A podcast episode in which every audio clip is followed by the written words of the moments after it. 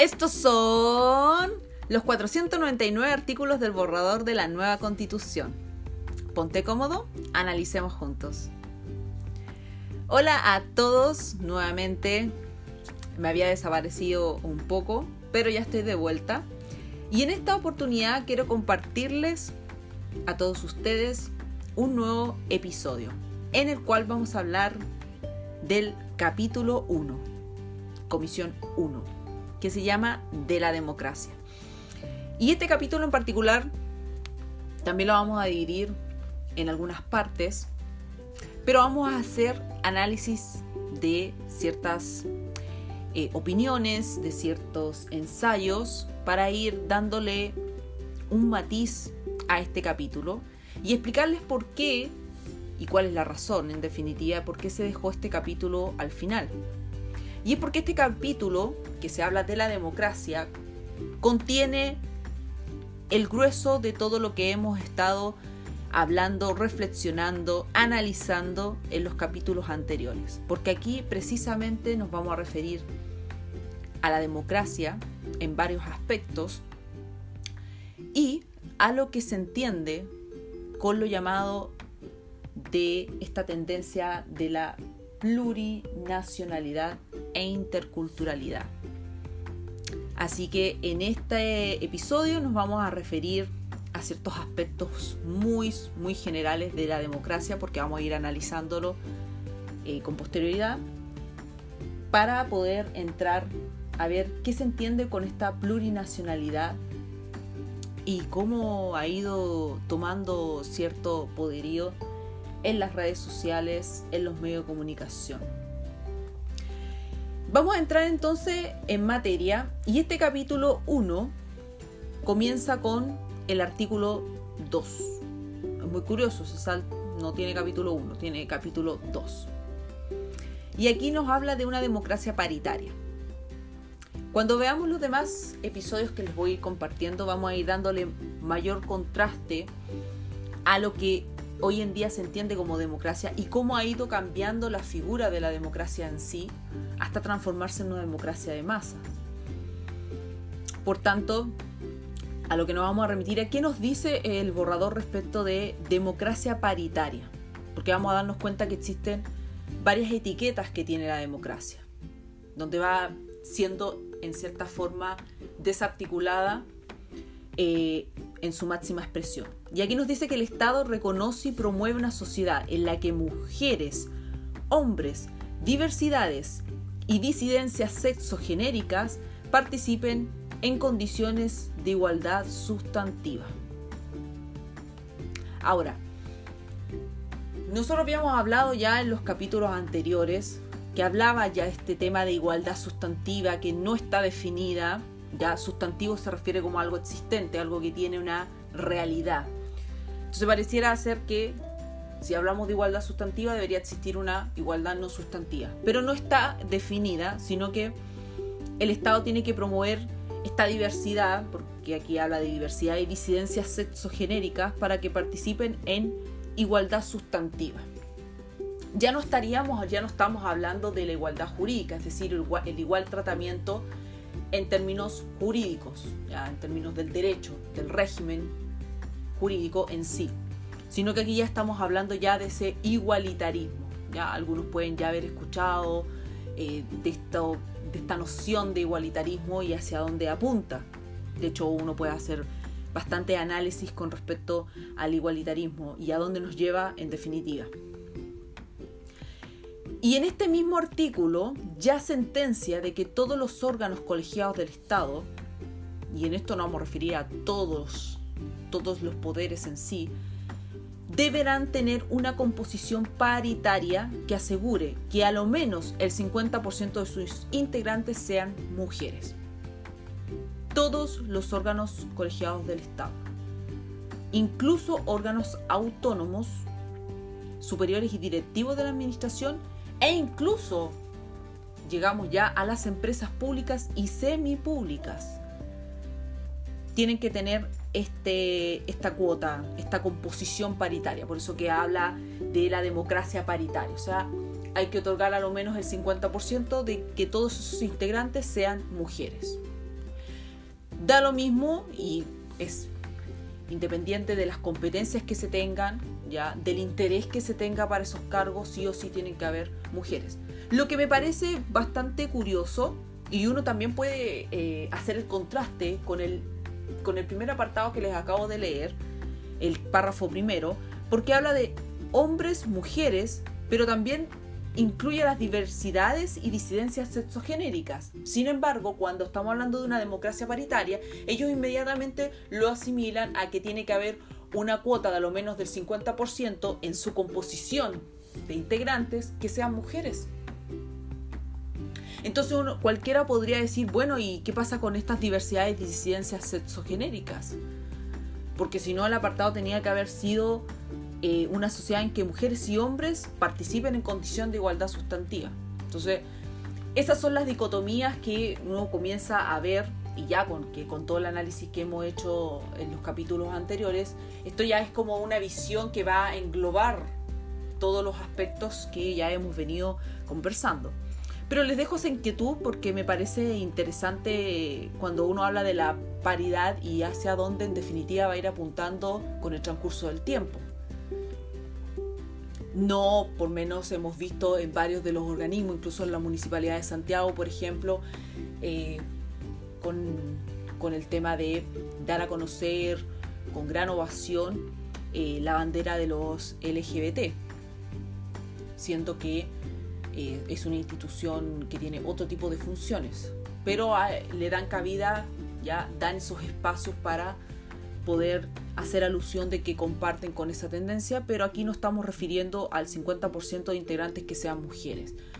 Lo que también lleva a contraponerse a los méritos, a las competencias en ciertos cargos, en donde por el interés que reviste el cargo en sí, eh, hay más hombres que mujeres, o a la inversa hay más mujeres que hombres. Entonces impulsamos, obligamos a tener que formar esas cuotas, esa composición paritaria, perdiendo el enfoque que tiene que ser hacia las competencias en sí. Luego, en el artículo 3, y aquí tengo algunas eh, inquietudes con respecto a, los, a las palabras que utilizan, porque aquí dice que corresponderá al Estado en sus diferentes ámbitos y funciones garantizar la participación democrática, entendamos la democracia paritaria que leímos a continuación, e incidencia política, e incidencia política de todas las personas. ¿Ya? Es el primer, ese es la primera, el primer llamado de atención. ¿A qué entienden con incidencia política? Y después pone una coma y dice especialmente las de los grupos históricamente excluidos y de especial protección. Entonces, queridos oyentes, aquí es donde entramos a contraponer, bueno, los siguientes aspectos. Porque estamos hablando de una democracia, luego le ponemos la etiqueta paritaria, donde se entiende que aquí tiene que haber una composición paritaria, de a lo menos 50% que integren mujeres. Sin embargo, hablamos de que el Estado tiene que reconocer a hombres, mujeres y diversidades y disidencias sexogenéricas que participen en una igualdad sustantiva. Pero posterior a ello, el Estado tiene que garantizar una participación democrática e incidencia, nótese el concepto incidencia política, con especial atención a quienes. O sea, ya hacemos una diferenciación, ya damos una especial protección, damos una especial consideración a los llamados grupos históricamente excluidos y de especial protección. Esa parte quiero que ustedes la noten, ya si tienen ahí un papelito o una hoja o su cuaderno y coloquen ahí grupos históricamente excluidos y de especial protección, porque esa va a ser la materia contundente que vamos a ver en este episodio. Ya toda esa frase discursiva de, los grupos que han sido excluidos, marginados, discriminados, donde incluso se ha hablado de genocidio en la prensa, Estamos hablando de académicos de renombre, donde uno puede leer su currículum y en definitiva eh, uno dice, bueno, con su currículum claramente tiene cierta autoridad lo que está diciendo, pero uno empieza a ver sutilezas cuando uno es conocedor de ciertas áreas, cuando uno ha estudiado, cuando uno se va interiorizando, comienza a hacer estas reflexiones y, empieza a tratar de hacer calzar las piezas de este gran puzzle segmentado, fragmentado que se quiere establecer y hay piezas que no encajan. Hay piezas que parece que, no, son, no están bien conectadas y que por lo tanto en algún momento se va a desarmar ese puzzle. Entonces ya aquí tenemos una especial consideración, por lo tanto ya la democracia eh, comienza a tambalear en sus finos pilares que, que lo soportan, al tener estos grupos históricamente excluidos y de especial protección. Y por ende, enfatiza con el siguiente párrafo de este mismo artículo que el Estado deberá garantizar la inclusión de estos grupos en las políticas públicas y en el proceso de formación de leyes. Ustedes ya han de saber, porque ya lo hemos visto ya cuando analizamos los llamados escaños reservados. Y lo vimos en el capítulo anterior, en el capítulo 8 que habla de los pueblos indígenas. No habíamos referido ahí a los escaños reservados y pareciera ser, pareciera ser que habría una cierta fricción en torno a los escaños reservados de un pueblo respecto de otro. Pero aquí ya comienza a establecer esa garantía de inclusión en todo lo que son políticas públicas, formación de leyes, mecanismos de deliberación política y participación popular. Y este, este artículo siguiente, que está en, eh, en el borrador, que de hecho se llama artículo X, así se llama, no sé por qué tiene esa connotación. Es aquí donde ya tenemos lo, macro, lo, lo sustancial de esta supuesta democracia, porque ya inmediatamente establece que todos los poderes, el poder ejecutivo, el poder legislativo y los sistemas de justicia así como los órganos de la Administración del Estado y los órganos autónomos, deberán incorporar el enfoque de género en su diseño institucional y en el ejercicio de sus funciones. De hecho, ustedes han de recordar que en los capítulos anteriores nosotros ya habíamos hablado del sistema judicial y cómo en definitiva todo lo que es la formación para jueces tiene que ser con un enfoque de género.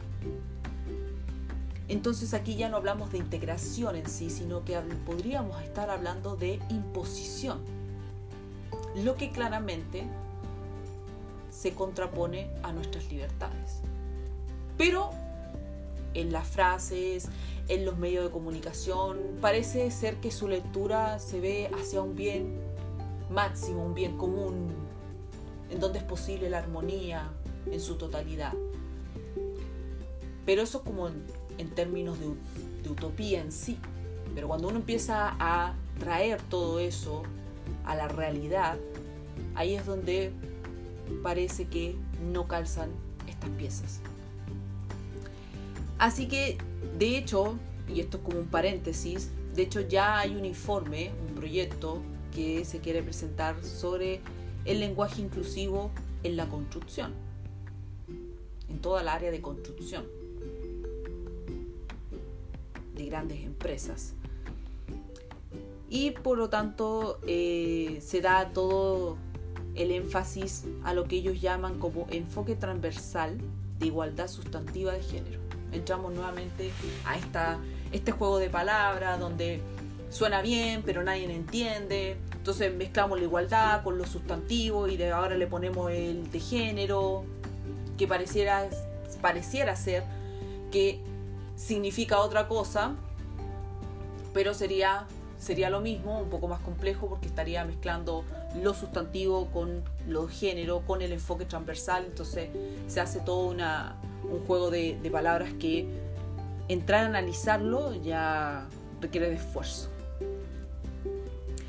Y aquí es donde entramos, y esto es lo que nos vamos a, concentrar en este episodio que espero que podamos ir compartiendo todas estas impresiones, todas estas inquietudes que están surgiendo desde una perspectiva académica e incluso científica. ¿Ya? Y es a lo que nos vamos a referir dentro de este mismo capítulo 1, pero tiene como un capítulo, como un subtítulo más que nada, se podría interpretar porque no tiene una numeración, que es el Estado plurinacional y libre determinación de los pueblos. Nosotros ya habíamos hablado ya en el capítulo anterior, si no lo han escuchado, les recomiendo que lo escuchen para poderse contextualizar en lo que vamos a ir hablando, para no perderse un poco eh, respecto de qué llamamos con pueblos indígenas y qué significa esa libre determinación.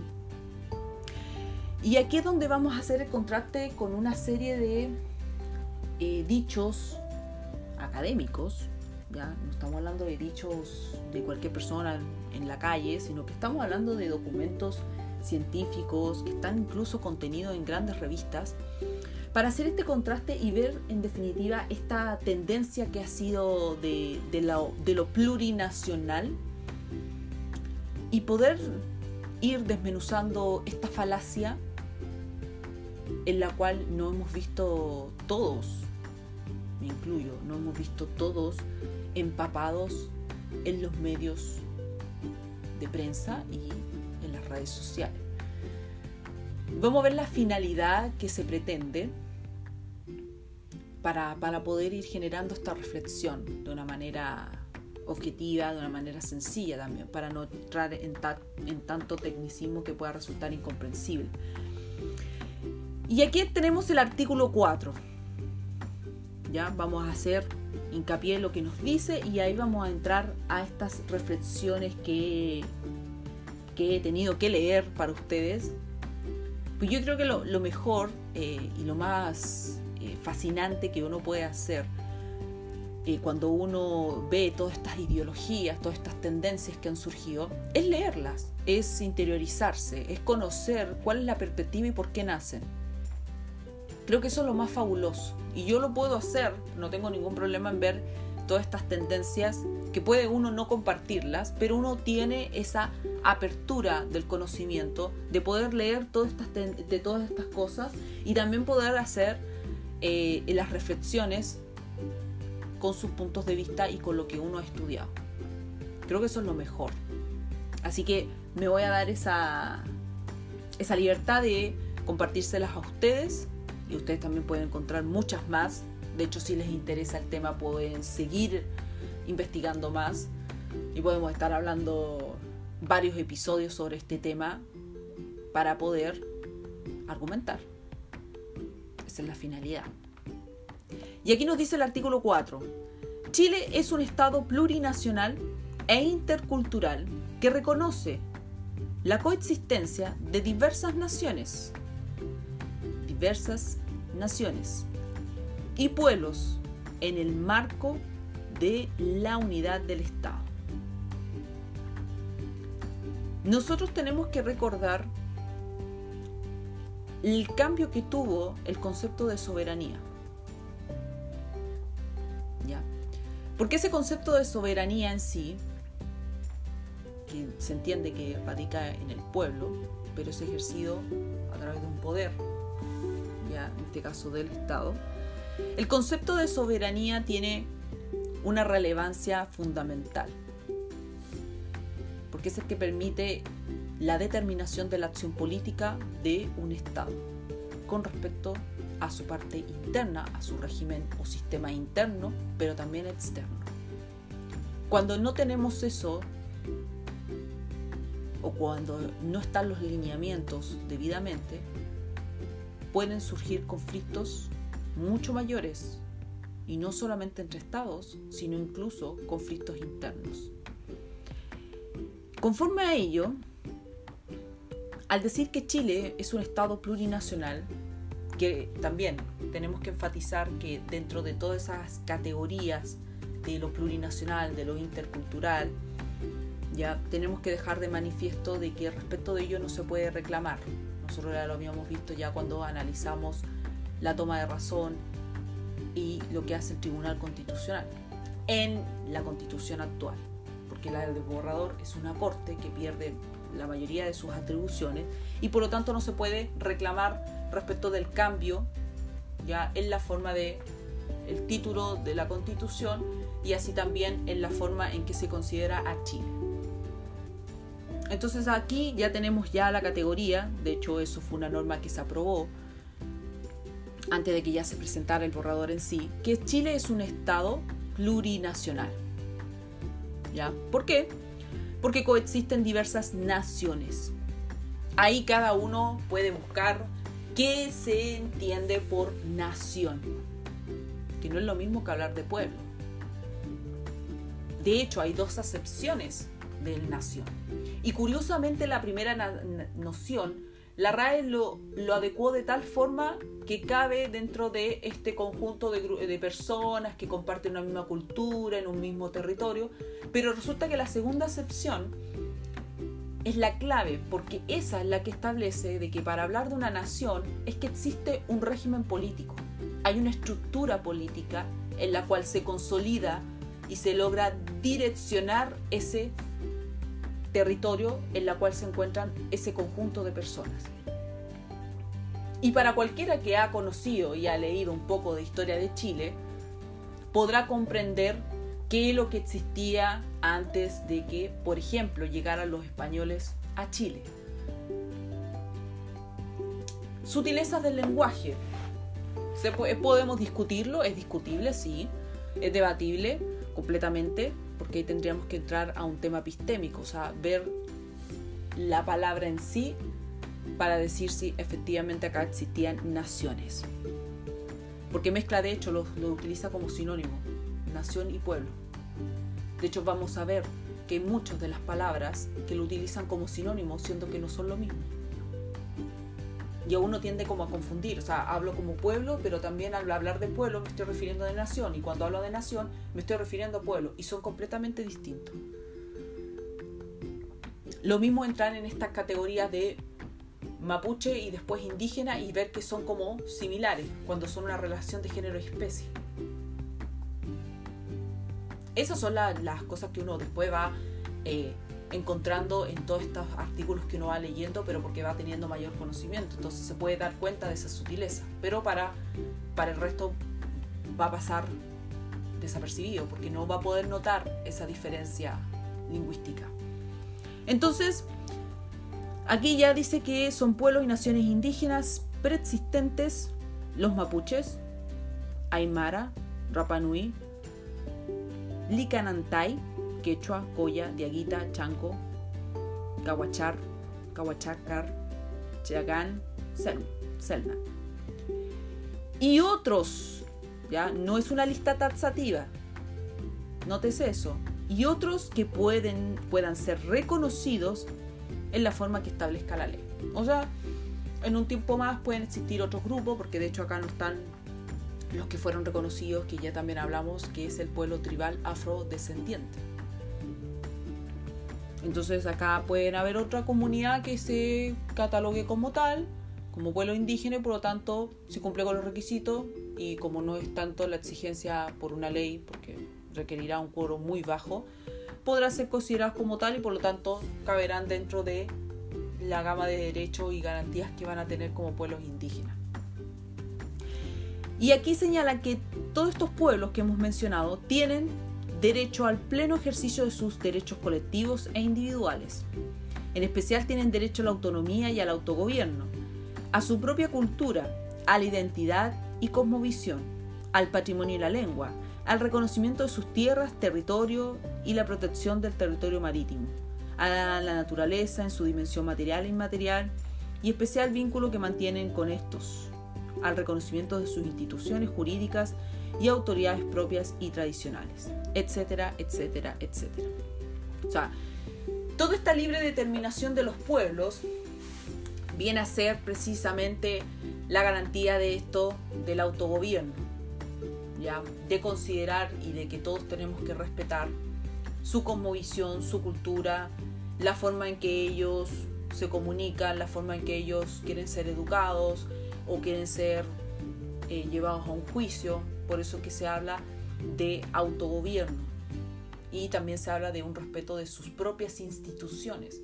Instituciones, que no estamos hablando netamente de un tema social, sino que aquí ya nos estamos metiendo a un tema ya político, económico y jurídico.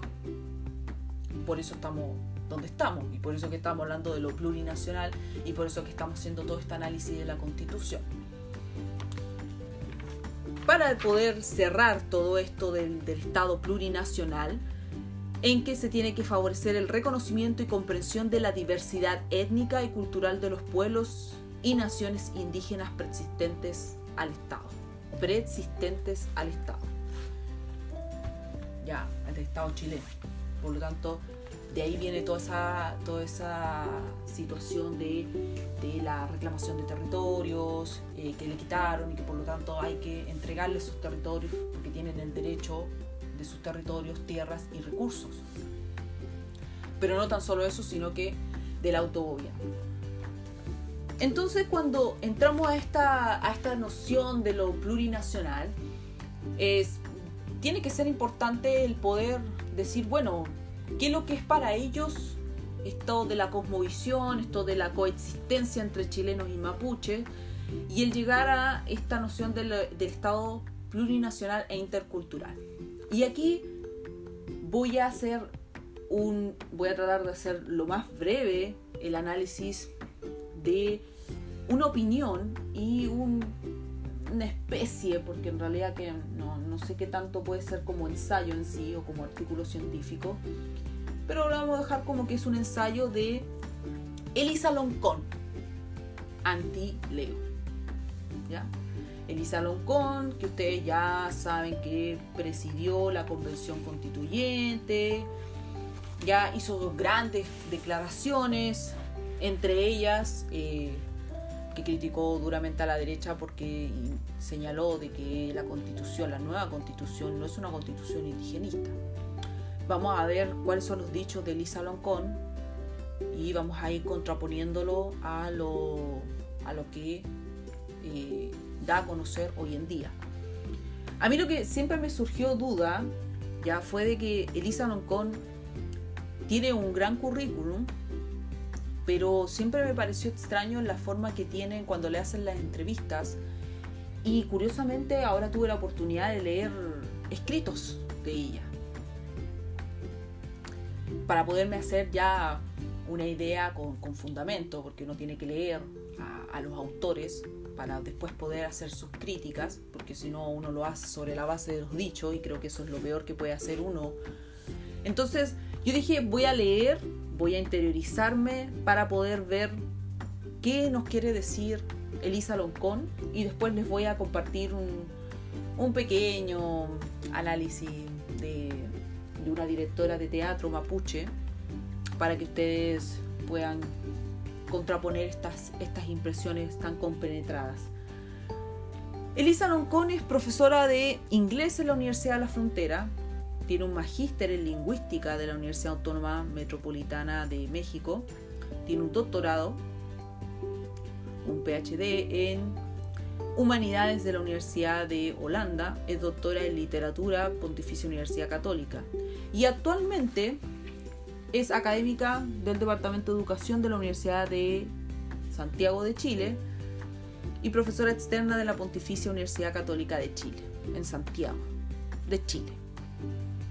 Con todo ese currículum, uno dice, wow, esto, esto tiene, tiene, tiene autoridad, tiene una potencia académica porque hay un bagaje de, estudios eh, en la cual uno claramente va a hacer su, va a ser su análisis cuando uno comienza a leerla.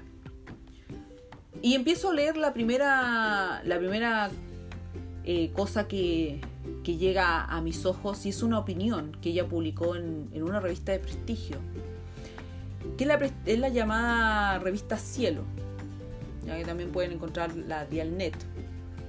Estas revistas son revistas científicas en donde cuesta muchísimo el poder publicar o que te aprueben la publicación de un artículo. Porque no es que uno escribe y lo envía y ya está publicado, sino que entra a un comité de aprobación, entonces tiene un tiempo de espera más o menos considerable, estamos hablando de dos meses hasta tres meses para que recién a uno le puedan publicar su artículo en dicha revista.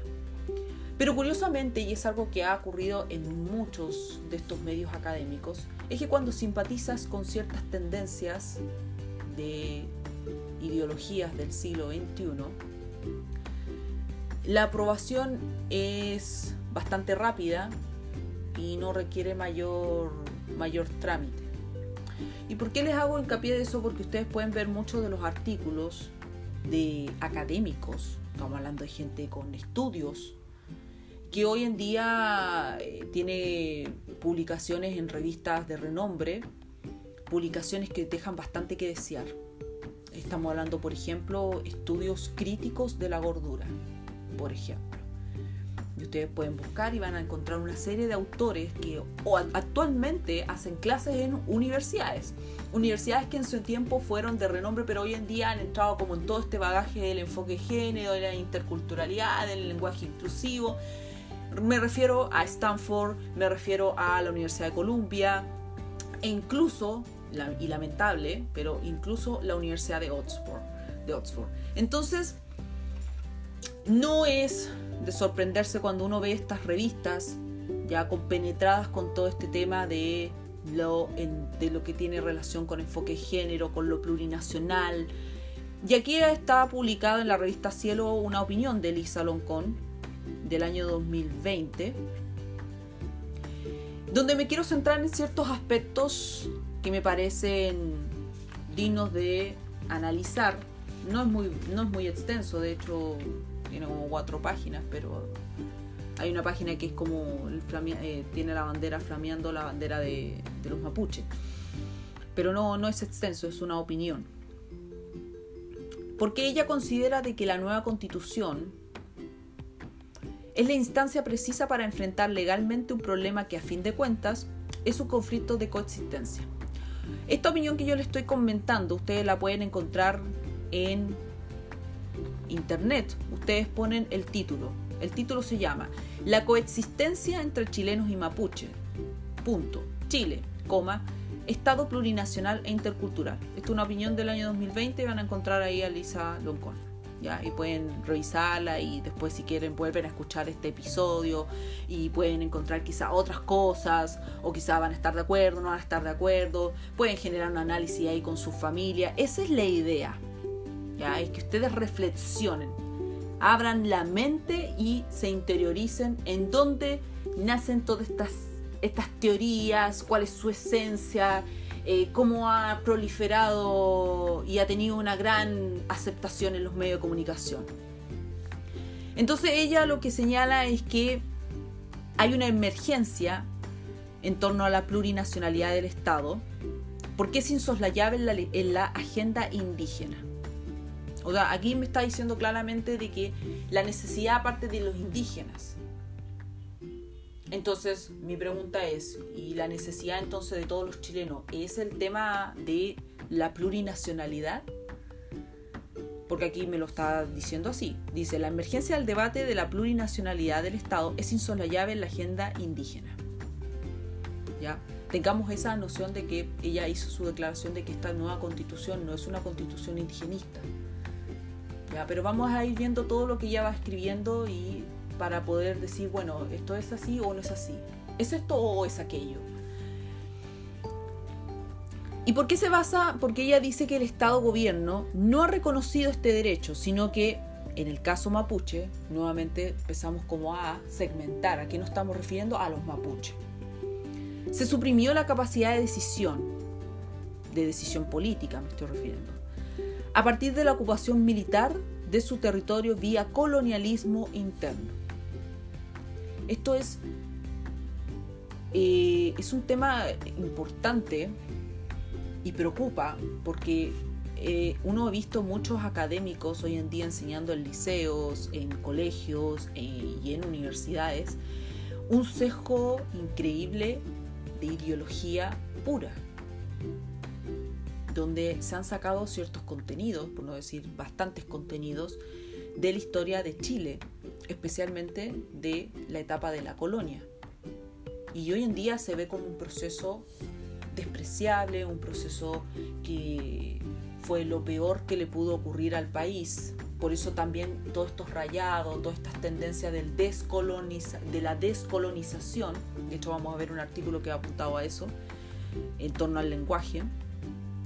Pero todo eso tiene, tiene una, una viscosidad ideológica propia del, de estos tiempos, ¿ya?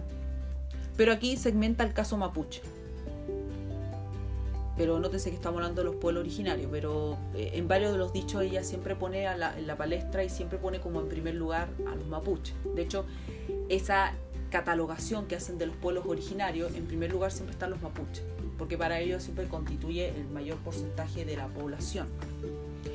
Un Estado plurinacional no implica la creación de otro Estado en el país, sino la transformación, no implica la creación de otro Estado en el país, sino la transformación del Estado monocultural y unitario con un, con un nuevo mandato que redistribuya las riquezas en igualdad de derechos sociales, políticos y de paridad. ¿Ya? Ese es el planteamiento de lo que ellos y muchas otras personas, porque Elisa Noncon yo creo que es como la vocera de, de todo el pensamiento que debe tener la mayoría. No estoy diciendo que todos. Yo creo que hay gente que no, no indígena que no, no, cree lo mismo, pero es tan, es tan viscoso esta, este sesgo que es imposible no, estar inmerso en él. Pero para ella el Estado plurinacional no implica transformar este Estado monocultural, ya totalizador, porque de hecho usa mucho, muchas palabras de izquierda propia de, ideología marxista. Habla de lo patriarcal, de lo heteronormativo, de lo monocultural, de lo totalizador, de lo opresivo. De hecho, habla de lingüicidio, palabras mayores, de una académica de esa magnitud. Por eso mi, mi, inquietud, y eso, es, eso que estamos recién iniciando. Esto recién comienza. Recién comienza. Y después dice que el Estado plurinacional, además de ser intercultural, debe ser intercultural, porque en la futura constitución debe quedar plasmado el anhelo de convivencia y de respeto a los pueblos indígenas, violentados, violentados por el racismo y la discriminación provenientes del poder hegemónico. Díganme si esas palabras no tienen un sesgo ideológico el problema de lo ideológico en sí no es la ideología como tal, sino que es la forma en que académicos con renombre transmiten a las demás generaciones e incluso a sus mismos pares este tipo de tendencias que además de tener un cierto, un cierto sesgo, resultan ser hasta con unas mezclas de resentimiento. Entonces acá ya utilizó palabras de violentar, racismo, discriminación y aquí ya lo, le pone la brecha de oro cuando dice poder hegemónico y de la violencia estatal y sus políticas genocidas y lingüicidas. Genocidas y lingüicidas. Nótese las categorías que está utilizando tengamos ojo cuando leemos este tipo de artículos. Inmediatamente son alertas que, que ustedes tienen que tener en consideración cuando leen este tipo de artículos. Y continúo porque estoy citando textual. Ello requiere de una educación cívica y pública permanente que conduzca a conocer los pueblos, saber sus lenguas, historias y filosofías, identificar sus contribuciones al país. Yo creo que nadie desmerece lo que es propio de la cultura. Ahora, querer transformar a la sociedad toda imponiéndole el saber de su lengua, el saber de su cultura, el imponer su cosmovisión, yo creo que esos son temas complejos, sobre todo cuando viene una formación muy diferente a lo que ellos realizan o comunican. Pero eh, está todo esto supeditado que nosotros no hemos visualizado, no hemos sido educados eh, en los pueblos, en saber sus lenguas, historias y filosofías. Suena bien, pero resulta que cuando después yo empiezo a leer y me empieza a hablar refiriéndose netamente a mapuches, termina dejando de fuera a todos los otros pueblos indígenas. Entonces, ahí es donde yo no sé si estoy hablando o estoy escuchando leyendo a una académica que se está refiriendo a pueblos indígenas, como en general, haciendo como ver a todos como con la igual importancia, o entre medio está siempre la visión de los mapuches, porque no podemos mezclar. Y eso se nota mucho en varios artículos. Y yo tomé solamente unos al azar. Ustedes pueden encontrar muchos otros y tal vez lleguen a la misma conclusión o incluso pueden llegar a una diferente. De eso se trata. Ese es eso es lo, lo interesante cuando uno amplía su conocimiento, cuando uno comienza a leer, porque empieza a ver perspectivas.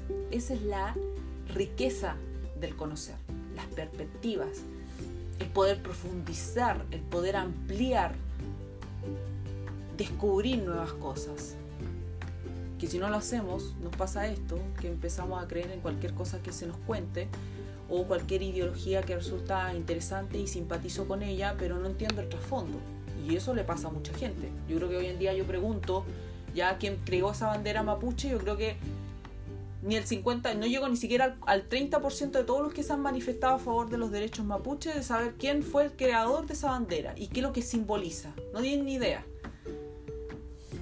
Pero sí uno lo ve en los rayados, en las poleras, en los parches, en las mochilas, ¿cierto? Banderas flameando con los ciclistas, pero no tienen ni idea del trasfondo. Entonces, terminan manipulando una visión que puede ser completamente aceptable y con total, con total libertad. Y dice, citos, continúo con la cita textual, la experiencia chilena no será una copia de otras constituciones, sino una forma genuina de mandato y gobierno construido por diversos actores que garanticen derechos a todos. Ah, ahí le puse el sello, todes. También es curioso que aquí hablan como mucho del Estado que violentó, que quitó y sin embargo hoy en día están ocupando un poder como convencionales ya de una nueva constitución, es un poder que te otorgó el mismo pueblo que te eligió. Bueno, no fueron muchos representantes, pero están ahí, ocupando un puesto. Y es al que le entregan todas estas documentaciones, todos estos textos a aprobar. Eh, son, son cosas curiosas, pero, pero ocurre. Y ya finalizando, dice, las naciones originarias de Chile no han renunciado a sus derechos. Fueron obligadas a hacerlo bajo presión por imposición de leyes y engaños. Bueno, esta es una apreciación muy personal, eh, que claramente uno cuando hace ese tipo de declaraciones tiene que argumentar con fundamento. Hoy en día prácticamente nada se argumenta con, pruebas contundentes. O sea, basta de que una persona se sienta vulnerada en sus derechos y más si es mujer y si además tiene algún comparte alguna etnia, eh, inmediatamente tiene la razón y, ya está. las pruebas hoy en día han perdido total, total fundamento, ya no hacen plena prueba de cosas que son importantes en delitos, en temas que ocurren en el mismo trabajo. Y aquí tengo un, texto que yo saqué que también es de Lisa Loncón, ¿ya? y este es de un libro. El libro de pensamiento mapuche y se llama Walmapu. Ensayos sobre plurinacionalidad y nueva constitución. Así se llama, anoten ahí. Ensayos de plurinacionalidad y nueva constitución. Ese libro lo van a encontrar en internet, lo pueden descargar gratuitamente. Son como 300 y tantas páginas y tiene una serie de ensayos. Yo quise destacar solamente dos. Uno de Lisa Loncón y el otro es como una entrevista que le hacen a la directora de teatro mapuche, Paula González. Entonces le voy a compartir así unas impresiones muy breves porque van a darse cuenta que están como como muy conectados, las ciertas palabras que usan como las mismas, ¿ya? Pero ese, ese libro es de agosto del 2020 y ahí tienen estos ensayos que yo le voy a nombrar. Uno es el despertar de la lengua mapuzungún en el proceso constituyente y la descolonización del pensamiento del pueblo de Chile. ¿Ya? Por eso les dije que tenían esa noción, esos rayados de la descolonización, ya como un proceso de sacar todo eso malo de la colonización misma que ocurrió en muchos territorios que han arrasado con naciones preexistentes. Y este artículo, que está en este libro que ya les mencioné, es de Lisa Loncón. Y aquí ya tiene una, serie de cambios de, de lenguaje bastante impresionantes. Porque dice, si el pueblo mapuche ejerciera el poder político, su lengua también sería poderosa como lo fue en la época de la colonia. Habría que ver en definitiva cuánto era eh, el poderío que tenía en ese entonces los mapuches. Y también hemos de comprender que Chile no estaba constituido solamente de mapuches, eso lo puede saber cualquier persona que haya estudiado historia de Chile en la básica. Ya habían varios pueblos y muchas de esas tribus también fueron violentadas por mapuches. De hecho, hay muchas tribus que dejaron de existir. Y uno se pregunta, ¿qué pasó con esas tribus?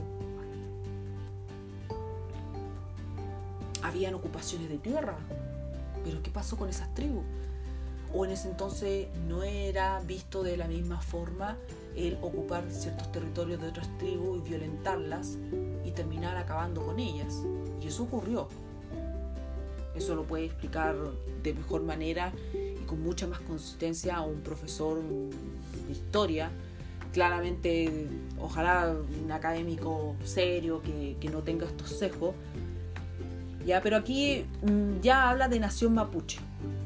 Por eso que a mí eh, este tema de la plurinacionalidad, estas ideologías de los pueblos originarios, me cuesta un poco comprender porque eh, me, me, me empapan con una serie de palabras eh, muy, muy bonitas, eh, a grosso modo, pero resulta que tienen ciertos intereses creados. Entonces aquí me empiezan a poner como ya los mapuches en la palestra. Entonces aquí me habla ya de nación mapuche. De hecho acá señala ella misma que en un censo del 2017 ya son 2.185.792 personas ya equivalentes a pueblos originarios, lo que equivale a un 12,8% de la población chilena, que actualmente estamos hablando ya de 20 millones de habitantes. La población indígena más numerosa es la mapuche, Aquí podemos dejar un tema como, entre paréntesis, como ya como un predominio de un pueblo por sobre otros porque tiene mayor representatividad. Porque posee un total de 1.745.147 personas, lo que equivale a un 79,85% de los habitantes indígenas del país. Sin embargo, la pérdida de la lengua ha afectado considerablemente eh, a todos los pueblos eh, porque lo han arrastrado en su historia. Aquí habla del lingüicidio y epistemicidio practicado por las políticas estatales. Ahora, es curioso, porque a mí me dicen, aquí ha habido como un lingüicidio, han arrasado con la lengua de los pueblos que en particular, siempre tengamos eso, en particular se está refiriendo a los pueblos mapuche, y es mapuche. Eh, y sin embargo, yo leo y hemos leído todo el borrador de la Constitución y aquí también hay un poderío increíble arrasando con lo que es propio de nosotros como chilenos. Entonces, me, surge un, breve rechazo a todas estas formas y estos segmentos de lo plurinacional. De hecho, ella hace una catalogación eh, a nivel educacional de que todos los estudiantes mapuche han sido considerados como alumnos con necesidades educativas especiales, lo llamado NEE. E. Sin embargo, yo no creo que el tema de que haya estudiantes mapuches que estén asociados a estas necesidades educativas especiales ya tengan una relación directa con un vocabulario muy limitado o con dificultad en la memorización de palabras. Eso yo creo que da lo mismo siendo mapuche o siendo no mapuche, porque ya utiliza esa catalogación, mapuche y no mapuche. Eh, yo creo que eso es independiente, porque eso tiene que ver con capacidades, no porque una persona sea indígena o no. Pero ella lo asocia a, a aquello dentro de todas las categorías, ¿ya?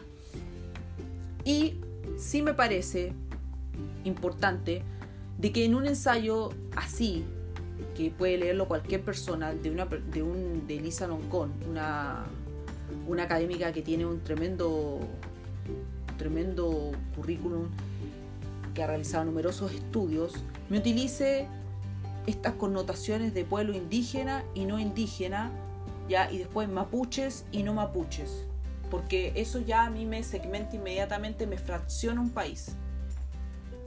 Entonces no me puede hablar después de decir que con la nueva constitución vamos a lograr una armonía, porque se, se contradicen sus mismas expresiones. A mí ya usar esas etiquetas ya me da la, siguiente, la, única alerta.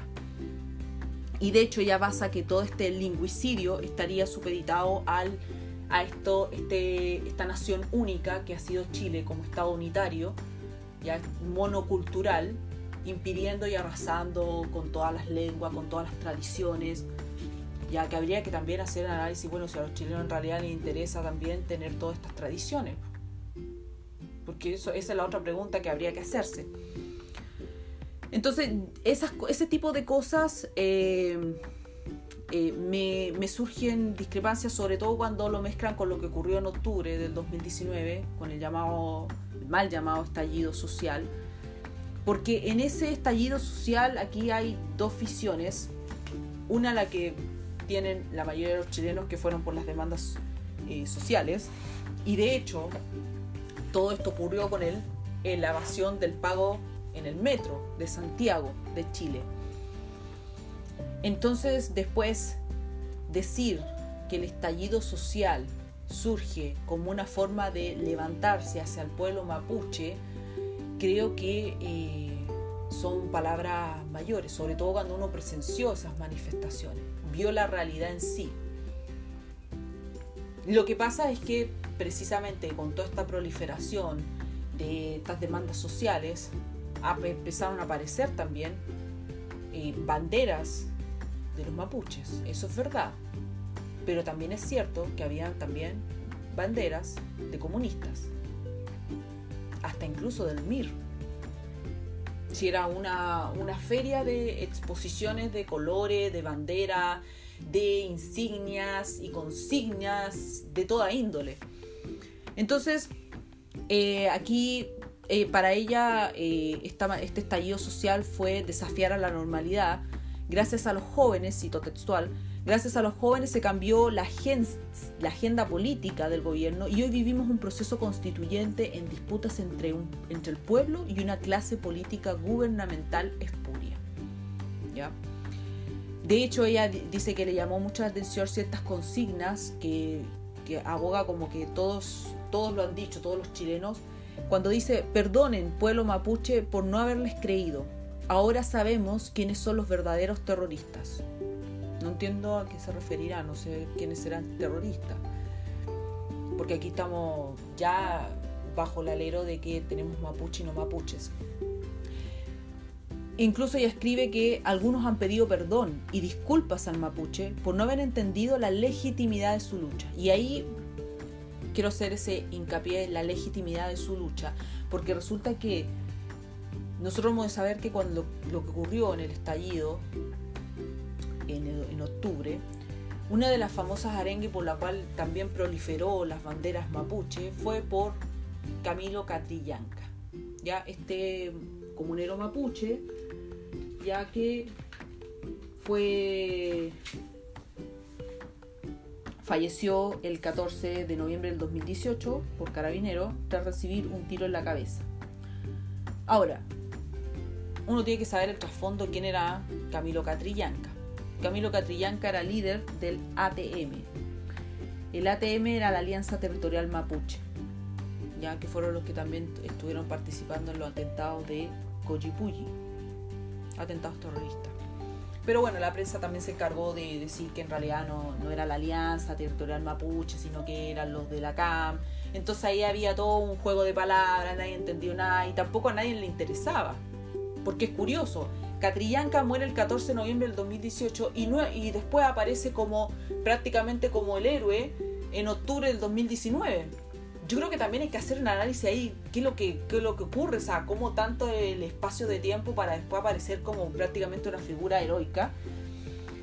Ya, pero, pero bueno, él participó en, en, esa, en esa alianza y bueno, ahí uno puede hacer todo un análisis de cuál era la vida de él. Pero sí, hay algo que a mí me parece interesante que acá ella propugna eh, en, su ensayo, es que la lucha debe continuar.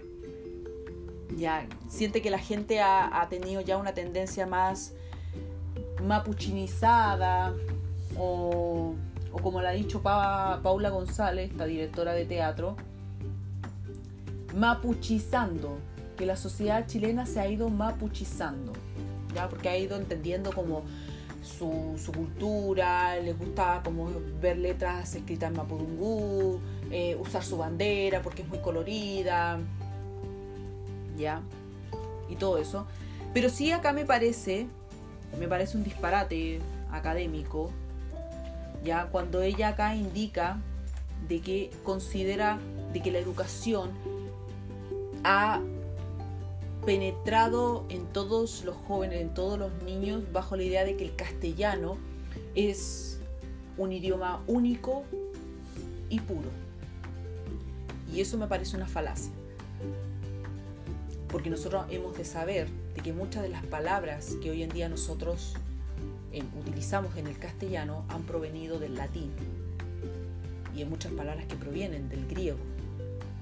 Incluso hay palabras que nosotros hoy en día usamos y que son contribución de los árabes. Y claramente hay palabras que son de los mapuches, mapudungu, como ella, como ella lo señala, como el chicle, el pololo, el chocolate, cancha, poquitito. No, no estamos desmereciendo eso, pero decir que, que aquí se nos ha enseñado de que de que el castellano es una lengua pura, a mí jamás me lo han enseñado. No sé si se lo han enseñado a algunos de ustedes, sino para que me lo pueda decir. Eso es una falacia y eso me parece poco académico. Señalarlo así para poder argumentar de que han arrasado con la lengua, por eso se ha cometido el lingüicidio, han arrasado con la lengua de, de los mapuches. ¿Ya? Este ensayo ustedes lo pueden, lo pueden leer. ¿ya? Yo creo que eh, a medida que vayamos viendo más análisis, eh, vamos a ir compartiendo ciertos pasajes de, estos, de este ensayo que les acabo de leer, que hay unas partes que lo dejaré para, para posterioridad, y también la, entrevista que le hacen a Paula González. Pero he querido compartirles esas impresiones para que ustedes reflexionen, así que espero le haya sido de, de mucha de mucha ayuda y que les haya enriquecido. Así que nos estamos viendo en un próximo episodio para poder seguir hablando de esto de lo plurinacional y viendo qué nos dice este capítulo 1 de El borrador de la nueva constitución. No olviden suscribirse, síganme en el programa para que tengan nuevos episodios, difúndanlo, porque es importante en estos tiempos, así que Cuídense y nos estamos viendo próximamente. Chao, chao.